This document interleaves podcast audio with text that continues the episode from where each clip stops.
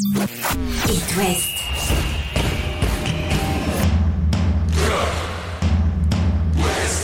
Cop West. Chaque lundi et jeudi à 20h. Simon Rongoat, Catel Lagré.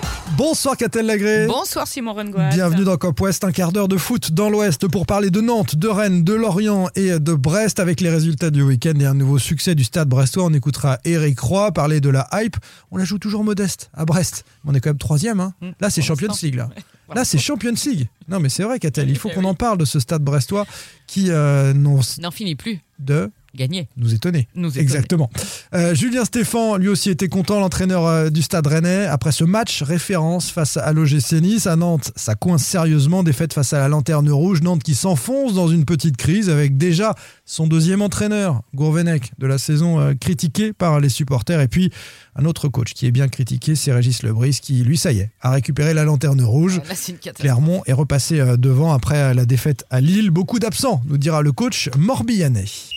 Chaque lundi et jeudi, C'est Cop West sur It West. Mais commençons donc par Eric Roy et ce stade brestois, je le disais, troisième du classement, qu'a-t-elle 34 points? Les Brestois devant Monaco, devant Lille, devant Reims, et je regarde le premier non-européen Marseille 28, ça veut dire que tu as 6 points d'avance. Ouais. Sur, euh, C'est ça. Non mais le, premier non-européen, Ouais, ça commence à être un- un- une, petite, une petite somme. Brest qui a fait le taf face à Montpellier 2-0. Un but de Magnetti à la 48e, un deuxième de Ledoiron dans les arrêts de jeu. Victoire euh, 2-0 donc. Ceux qui craignaient que la trêve coupe euh, le bel élan des Brestois sont complètement rassurés. Rien n'a changé en 2024. Les Brestois maîtrisent toujours autant euh, leur sujet.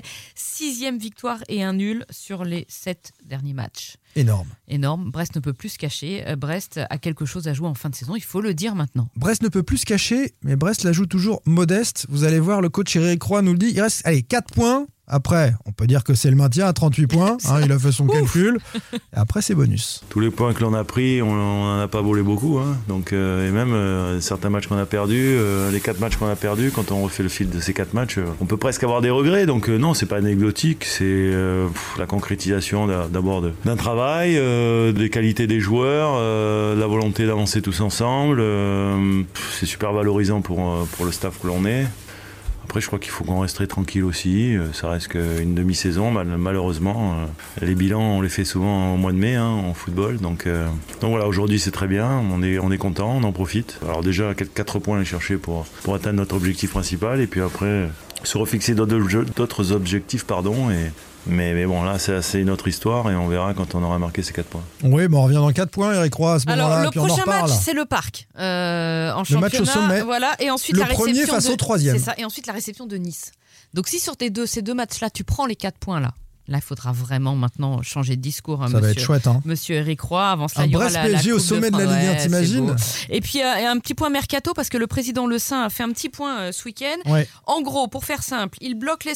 Pas question Ouais. de le laisser partir à Rennes ou ailleurs. Rennes aurait offert 12 millions d'euros. Incroyable. Et de le voir président Rennes. Le Saint dit mais- il n'y en a pas question. Euh, un, un ami, qu'a-t-elle pour. dirait plus de Dont 10 on millions.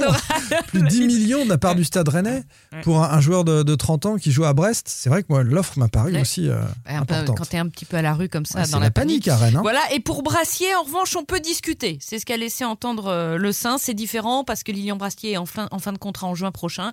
Donc, euh, s'ils peuvent effectivement prendre un, un gros chèque de la part de Monaco ou d'autres, ou du Milan AC, ou que sais-je, eh bien dans ce cas-là, ils le prendront. Mais les Smelou, c'est non. Le Stade Rennais est désormais dixième de Ligue 1 avec euh, 22 points. Les Rennais euh, à la relance hein, euh, dans cette course à l'Europe, pourquoi pas Après un succès face euh, au Dauphin du Paris Saint-Germain, l'OGC Nice 2-0, match référence, nous dit Julien Euh, Stéphane. Écoutez-le et puis on débrief après ce succès-là. Une grande performance collective ce soir, tous ensemble, euh, dans tous les domaines du jeu, avec le ballon, sans le ballon, dans la discipline, dans la rigueur, dans les sorties de balles, dans les mouvements collectifs. C'était c'était très abouti. Après, il fallait aussi, avec le ballon, être capable d'aller euh, utiliser des espaces, attaquer des zones. Et les joueurs l'ont aussi bien fait. Je trouve que notre entame de match a vraiment été intéressante. On a créé les premières situations, les premières occasions. Euh, ça a renforcé encore la confiance de l'équipe.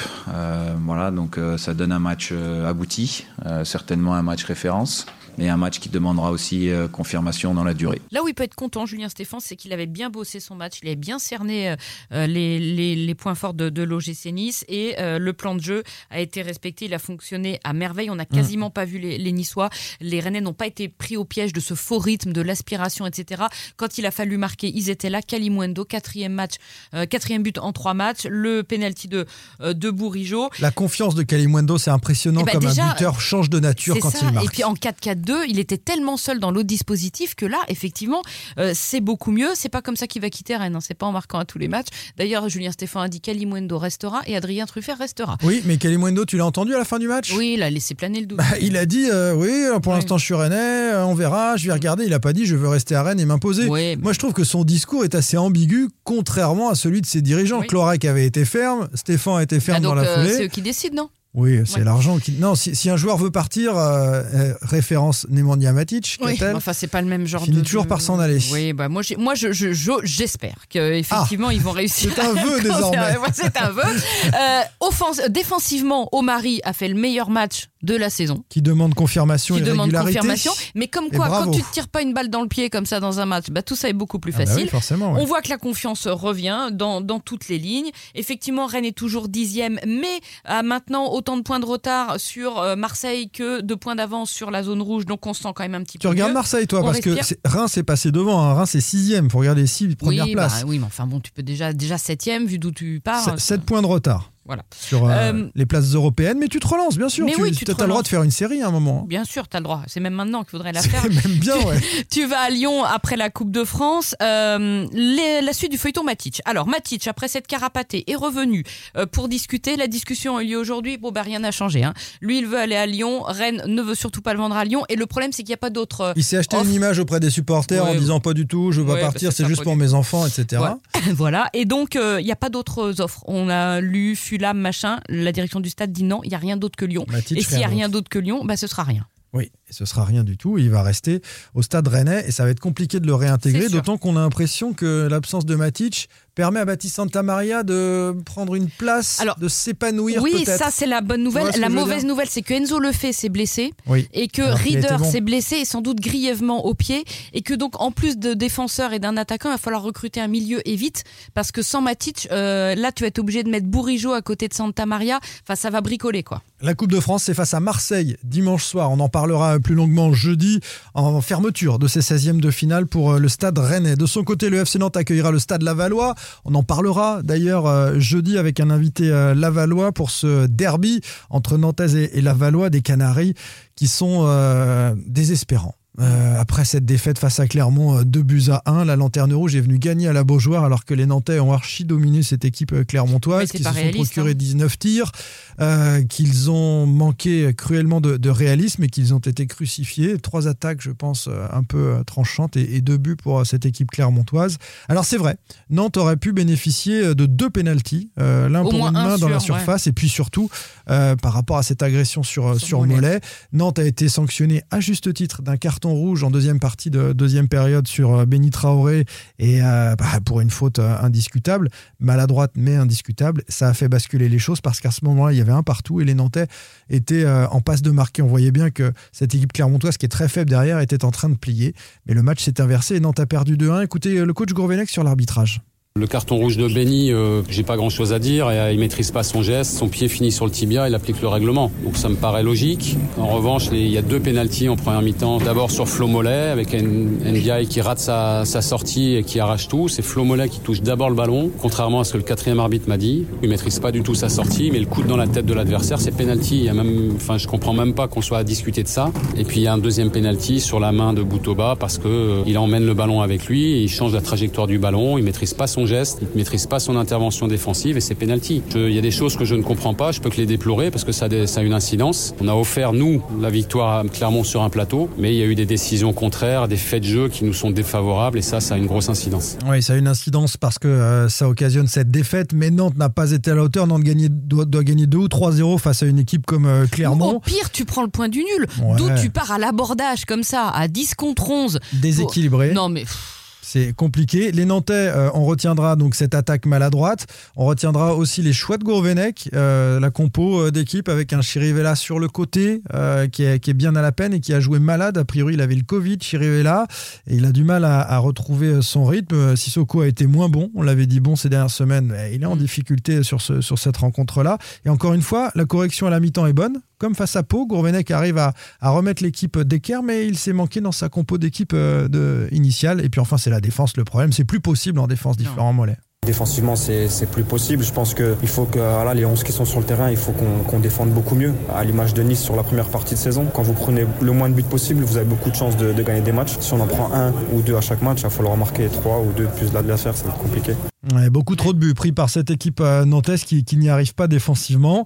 Euh, le calendrier, c'est quand même un déplacement à Reims, puis la réception de Lens. On avait dit que le match de Clermont serait décisif. Il a été décisif dans le mauvais sens, c'est-à-dire que c'est très très chaud Et déjà Reims, pour Gourvenec. hein. Reims, c'est très Ça va être très, très très chaud. Les Nantais face à Laval en, en Coupe de France, on en reparlera euh, à la fin de, de la semaine avec un, un podcast aussi, tiens, euh, qu'on sortira avec le copain David Filippo d'Ouest France sur Emiliano Sala, cinq ans après sa disparition. Un portrait, on en reparlera. Ça sort vendredi. Qu'a-t-elle Les Lorientais se sont fait rétamer, Mm, pas comme attendu, Ouais. à Lille. Lorient était trop faible et trop affaibli euh, en termes d'effectifs. Oui, ils avaient 13 absents. hein. Les 7 Africains partis à la Cannes, les blessés, euh, Laporte, Mendy, Boigard, euh, Fèvre, Le Goff, Makengo. Bon, là, c'est ou de la blessure diplomatique ou de la bouderie, mais enfin, en tous les cas, ils n'étaient pas là non plus. Défaite 3-0, 9 matchs sans victoire. Les Merlus sont maintenant lanterne rouge, 12 points. Déjà 2 points de retard sur Clermont, 4 sur Lyon. C'est chaud. Donc ça commence à être chaud, effectivement. Le problème, c'est que ces absents-là, ils vont pas revenir de suite. Régis Lebris est encore très optimiste à la fin du Vous match. savez qu'on a 7 joueurs qui sont partis à la canne, quelques blessés qui viennent se rajouter ou malades. hein. Donc euh, cette configuration-là, elle n'est pas amenée à se répéter dans le temps. Donc euh, on sait qu'on va avoir des retours à un moment ou à un autre. On sait aussi qu'on travaille sur le mercato pour donner euh, de l'assise à certains, certains postes parce que cet effectif, imaginé comme tel au démarrage, avait une bonne tenue. Maintenant, la disponibilité de certains joueurs qui sont importants pour donner de l'assise à un effectif n'a pas été possible pendant toute cette première partie de saison. Donc on doit faire avec, je peux pas me plaindre et on espère récupérer assez vite euh, de ces deux ou trois joueurs qui nous donnent un petit peu plus d'assises avant même le, le retour de la canne et puis d'avoir peut-être deux ou trois apports supplémentaires via le mercato. Je voudrais dire quelque chose à Régis Lebris. On coupe pas la parole à Catel Lagré. Déjà, euh, premièrement. surtout- Euh, tu te trouves trop optimiste? Mais c'est-à-dire qu'il est dans le déni là maintenant, on en est sûr, il est dans le déni ou dans la méthode Coué. C'est pas en recrutant deux trois joueurs au mercato auquel il va falloir un temps d'adaptation. Euh, ça va pas être de suite. La canne, ça dure un mois.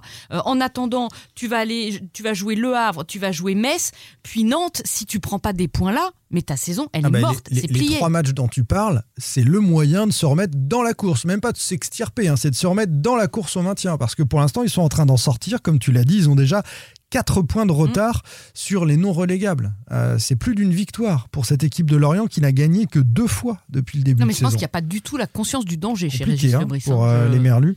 Euh, sur ce passage-là, la saison était déjà difficile, mais alors avec la Coupe d'Afrique des Nations, les blessés, on Oui, va et voir. puis, et puis il, est que donne le remis- il, mercato. est, il est quand même très contesté. Enfin, je veux dire, Vincent Le Goff, on va pas se mentir, Vincent Le Goff ne veut plus jouer sous les ordres de Régis Lebris et Romain Fèvre, pas mieux. Donc il y a quand même un gros, on a un gros problème là. On va suivre ça de très près avec euh, des Merlus qui euh, ne joueront pas euh, ce week-end en Coupe de France. ils ont été éliminés à Sochaux Mm. euh, au tour précédent. 15 jours pour euh, bien se remettre la tête à l'endroit. Qu'a-t-elle On se retrouve jeudi pour un prochain Cop West. On sera en avant-match et on De parlera Coupe, de France. Salut. Et tout de suite, on vous laisse avec Lucas dans Backstage, évidemment. Retrouvez demain matin votre émission Cop West en replay sur itwest.com et sur l'application itwest. Cop West est votre émission. Prenez la parole et posez vos questions aux pros de la saison. Sur It West.